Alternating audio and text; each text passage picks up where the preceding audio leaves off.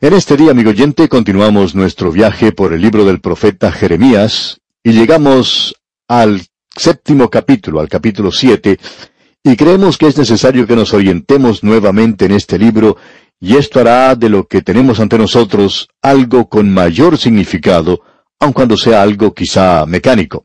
Vimos de los capítulos dos hasta el seis algunas profecías que Jeremías dio durante los primeros cinco años de su ministerio, lo que indica que probablemente él comenzó a profetizar cuando tenía unos veinte años de edad.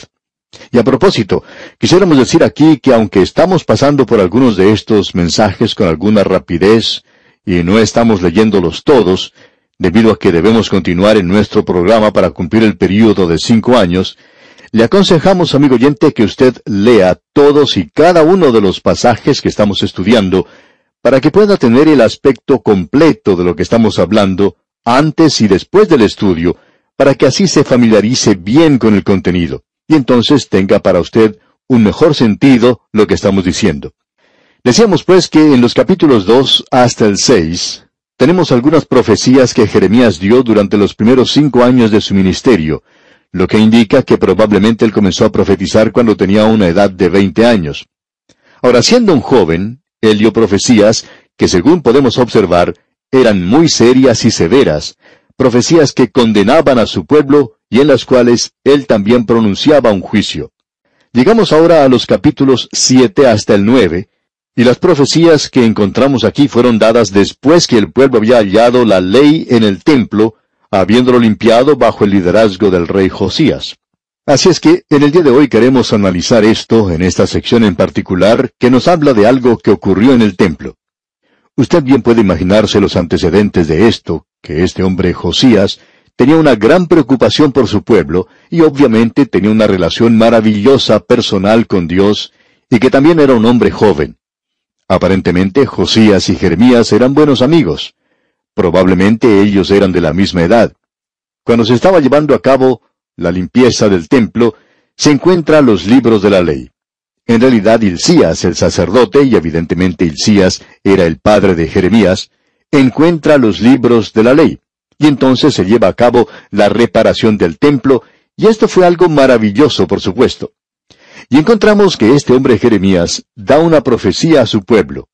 Él se para a la puerta del templo para dar este mensaje, y así es como comienza este capítulo 7, porque leemos en los versículos 1 y 2, Palabra de Jehová que vino a Jeremías diciendo, Ponte a la puerta de la casa de Jehová, y proclama allí esta palabra y di, Oíd palabra de Jehová todo Judá, los que entráis por estas puertas para adorar a Jehová. Deberíamos decir aquí que hay aquellas personas que piensan que esta profecía es muy similar a la presentada en el capítulo 26 de este mismo libro de Jeremías. La profecía es muy similar, pero si usted presta atención a lo que dice allí, lo que se menciona en el capítulo 26, es algo diferente, ya que Jeremías no está a la puerta del templo, sino que se encuentra en el atrio de la casa del Señor. Él ha pasado a través de la puerta y da su mensaje desde aquel atrio. Es decir, que él no ha cambiado su punto de vista. Lo que se presenta posteriormente fue bajo el reinado de otro rey. Vamos a poder ver esto cuando estudiemos esta parte del libro de Jeremías. Pero aquí lo vemos al profeta dando este mensaje. Tuvo lugar en el décimo octavo año del reinado de Josías, y este es el quinto año del ministerio de Jeremías. Él da este mensaje.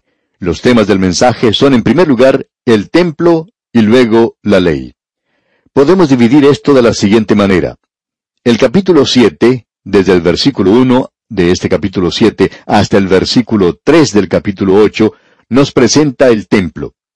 Luego, de allí en adelante hasta el capítulo 10, tenemos la ley ante nosotros, es decir, el libro que ellos habían hallado. Y es muy importante que podamos ver esto porque vemos ahora que el templo ha sido reparado. Se ha hallado el libro de la ley y el pueblo regresa al templo en gran número. Eso era lo que todos querían hacer, y ellos estaban hablando como si estuvieran regresando a Dios. Y este joven Jeremías se planta a la puerta de la casa del Señor y les da este mensaje, porque al estar ubicado en ese lugar, él puede escuchar la conversación de la gente. Y aquí tenemos algo que necesitamos notar, y es algo de suma importancia. Leamos el versículo 3 de este capítulo 7 de Jeremías. Así ha dicho Jehová de los ejércitos, Dios de Israel. Mejorad vuestros caminos y vuestras obras, y os haré morar en este lugar. Tenemos algo aquí muy interesante. Esta gente estaba regresando al templo, y estaba regresando a adorar en el templo, pero no había ningún cambio en sus vidas. Ellos estaban viviendo de la misma manera que antes, cuando se encontraban en la idolatría y estaban adorando a los ídolos. Esto no había causado ningún cambio en sus vidas. Era un avivamiento externo nada más, en esa época en particular. Luego llegó un tiempo cuando fue un poco más real, digamos, que lo que había sido hasta entonces. Pero esto aquí no es otra cosa sino aquello que se demuestra exteriormente, algo muy superficial, y eso es lo que notamos en este lugar. Vamos a ver que aquí se demuestra la actitud, la disposición de esta gente, y eso era precisamente lo que le preocupaba a este joven profeta Jeremías. La gente estaba diciendo algo como lo que vamos a ver en el versículo 4. Leamos. No fiéis en palabras de mentira diciendo, templo de Jehová, templo de Jehová, templo de Jehová es este. Usted se puede imaginar cómo se sentía la gente cuando esto sucedió. Ellos iban de un lugar a otro y decían, bueno, mira, qué lindo que luce este templo. ¿No es algo hermoso? ¿No es verdad que hicieron un buen trabajo en repararlo? ¿No es cierto que es bueno regresar al templo otra vez? ¿No es esto como los viejos tiempos? Y así es como actuaban ellos, pero no había un regreso genuino a Dios. Y eso fue lo que notó Jeremías. Es por eso que él dijo, no se fíen en esas palabras mentirosas que están diciendo. Ustedes están actuando como si eso fuera la cosa más grande del mundo, el poder regresar al templo. Pero en realidad ellos estaban regresando no solamente al templo, sino que también estaban regresando a los servicios en el templo. E instituyeron la fiesta, ellos tuvieron la fiesta de la Pascua. Ellos pasaron por eso. Amigo oyente, si usted regresa allá al segundo libro de Crónicas y lee lo que sucedía alrededor de ese tiempo en particular, hallará que esto es de mucha ayuda. No vamos a tomar el tiempo para hacer esa lectura aquí, pero usted debería comenzar a leer el capítulo 34 del segundo libro de Crónicas y continuar leyendo hasta el capítulo 35. Y entonces usted puede leer que en los versículos 18 y 19 del capítulo 35, en el segundo libro de Crónicas dice, Nunca fue celebrada una Pascua como esta en Israel desde los días de Samuel el profeta, ni ningún rey de Israel celebró Pascua tal como la que celebró el rey Josías, con los sacerdotes y levitas y todo Judá e Israel, los que se hallaron allí juntamente con los moradores de Jerusalén. Esta Pascua fue celebrada en el año 18 del rey Josías. Amigo oyente, esto fue algo grandioso en realidad. Esto fue algo maravilloso. Pero este hombre Jeremías se dio cuenta que ellos no estaban cambiando su modo de vivir. Ellos estaban viviendo de la misma manera como vivían antes. Y ahora él se está refiriendo en realidad no a la ley de Moisés, los diez mandamientos, sino que él va más allá, aquello que el Señor mencionó en Éxodo después de haberle dado los diez mandamientos. Y usted podrá ver, y eso cuando usted comienza a leer allá en Éxodo capítulos 21, 22 y 23, podrá ver que él comenzó a tratar con la vida de Israel en la forma en que se vivía entonces, y cómo la gente vive hoy. Ahora escuche lo que dice Jeremías aquí en el capítulo 7, de su libro, versículo 9. Dice, hurtando, matando, adulterando, jurando en falso, e incensando a Baal, y andando tras dioses extraños que no conocisteis. Lo interesante aquí es que mucha de esa gente iba al templo y estaba hablando de lo maravilloso que era, pero al mismo tiempo iban y adoraban al dios Baal. Sus vidas no habían cambiado. Ellos estaban robando, hurtando, matando, adulterando, jurando en falso, y este hombre detectó eso, y está hablando en cuanto a eso, de que era necesario que ellos cambiaran su forma de vivir y la misma filosofía que tenían. El pensamiento que encontramos aquí es el siguiente, que ya que el templo había sido reparado, y ellos por lo menos estaban saludando a Dios con sus sombreros en el día del sábado, que de alguna forma u otra eso era lo necesario y que Dios los iba a proteger ahora. Bueno, cuando un pueblo se vuelve genuinamente, honestamente y regresa hacia Dios, Él le protegerá. Pero amigo oyente, ellos estaban poniendo su confianza en hechos que no eran hechos. Ellos pensaban que ya habían reedificado el templo. Y usted recuerda que ellos recogieron una gran ofrenda para eso. Muchas personas habían dado para eso. Bueno, ellos pensaban que ya todo estaba arreglado. De seguro que usted se da cuenta que aquí vamos a hacer una aplicación para esto, amigo oyente. Debemos decir aquí que no conocemos ningún otro libro que calce tan bien en la hora presente y que tenga un mensaje como este libro de Jeremías tiene para nosotros hoy. Fue durante el tiempo después de la Segunda Guerra Mundial que algo similar sucedió en los Estados Unidos. Tuvo lugar una pequeña ola de avivamiento y hubo varios evangelistas en esa época que se hicieron populares y que reunían a las multitudes. Y en aquel tiempo fue cuando el doctor J. Vernon McGee comenzó estos estudios bíblicos que llamaron mucho la atención. Se dijo de eso que era la reunión de semana más grande de los Estados Unidos. Y eso continuó por veinte años. Pero el así llamado avivamiento había desaparecido mucho antes de eso. Lo interesante de notar es que todo esto era algo nada más que superficial. Y uno podía escuchar decir a la gente, ah, el número de personas en la iglesia se ha duplicado o triplicado. Y hemos tenido que agregar sillas al lugar. Tuvimos que edificar un edificio nuevo y finalmente hemos tenido que mudar la iglesia a otro sitio y construir un edificio nuevo. Hubo un pastor que construyó un edificio para la iglesia, completamente nuevo, en el este de los Estados Unidos.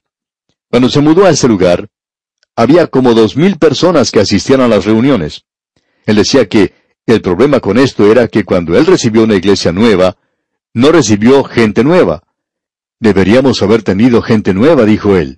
Esa gente debería haber sido hecha nueva, pero no fue así. Era la misma gente en una iglesia nueva. Y ellos no interpretaron eso como deberían haberlo hecho. Pensaban que eso representaba crecimiento y desarrollo espiritual. Hasta aquí el comentario de ese pastor. Pero amigo oyente, eso no es así.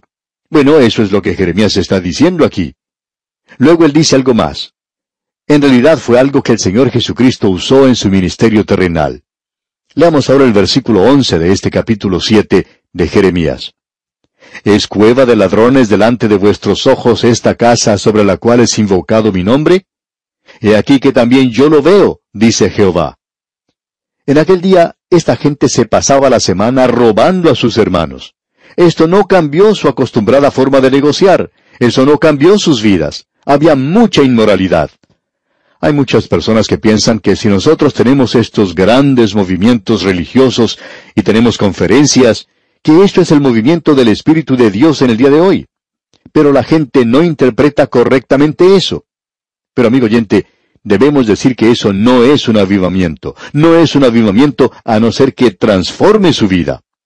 Amigo oyente, el movimiento provocado por Wesley en Inglaterra casi barre con la industria licorera de ese país.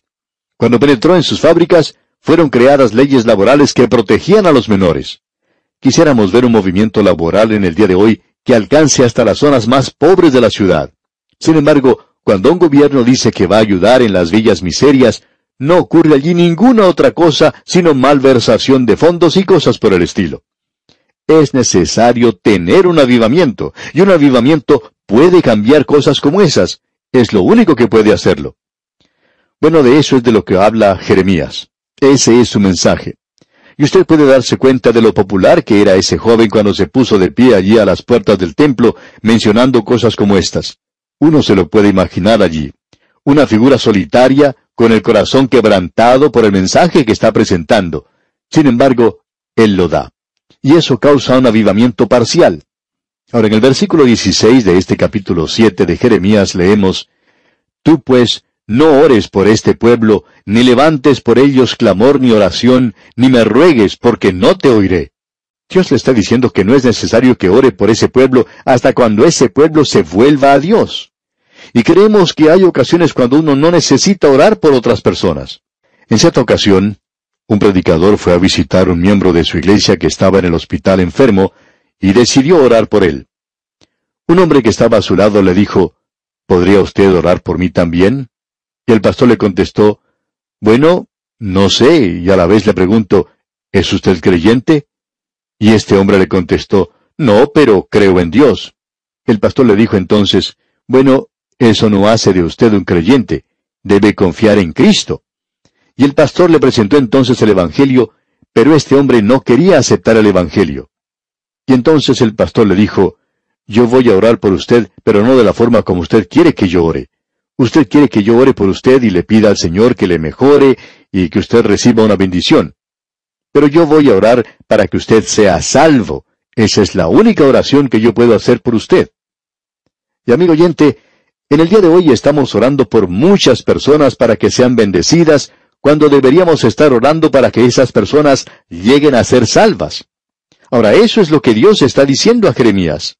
No te quedes allí en el templo orando por esas personas. Lo que ellos necesitan hacer, si tú vas a orar, es orar para que ellos regresen a Dios, orar para que ellos lo hagan y tú les estás dando a ellos mi mensaje. Amigo oyente, esto nos está hablando directamente a nosotros. No es lo que usted hace un domingo, amigo oyente, sino lo que usted hace de lunes en adelante. No nos interesa si el hombre va a la iglesia el domingo o no, sino que queremos verlo actuar el día lunes, el día martes y todos los demás días. Allí es donde uno puede juzgar si esa persona es genuina, honesta o no. Pasando ahora al versículo 23 de este capítulo 7 de Jeremías, leemos, Mas esto les mandé diciendo, Escuchad mi voz, y seré a vosotros por Dios, y vosotros me seréis por pueblo, y andad en todo camino que os mande para que os vaya bien. Es decir, que Dios les dice a ellos, yo quiero que ustedes me obedezcan. Este asunto de ir al templo es algo maravilloso, es algo bueno, pero no lo es cuando vuestras vidas contradicen eso. Hay muchas personas que van a la iglesia no para adorar allí a Dios, sino para encontrarse con otras personas. Sus vidas no han sido cambiadas. Ellos continúan con sus chismes, continúan crucificando a otros creyentes y no se preocupan si tienen que golpear en la espalda a otra persona. Ellos aún se encuentran en el mundo. Nos damos cuenta que esas personas mencionadas aquí continuaban adorando los altares de Baal, estaban viviendo de la misma manera que antes. No tenían ninguna clase de testimonio. No es el testimonio que usted presenta en la iglesia, es el testimonio que usted da en el mundo lo que cuenta, amigo oyente. Esto es algo muy personal, ¿no le parece? Y luego en el versículo 27 de este mismo capítulo 7 de Jeremías leemos, Tú pues les dirás todas estas palabras, pero no te oirán, los llamarás y no te responderán. Jeremías no pudo ver a mucha gente que levantara la mano en su reunión, y tampoco tuvo a muchos que pasaran adelante al finalizar el culto. Él no tuvo a nadie. Pero amigo oyente, Dios le dijo a Jeremías que él había hecho su tarea. Lo que él tenía que hacer era presentar su palabra.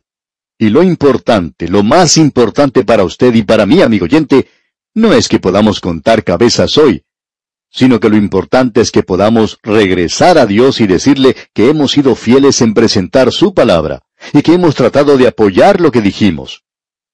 Él llama en el versículo 29 a esa generación generación de ira.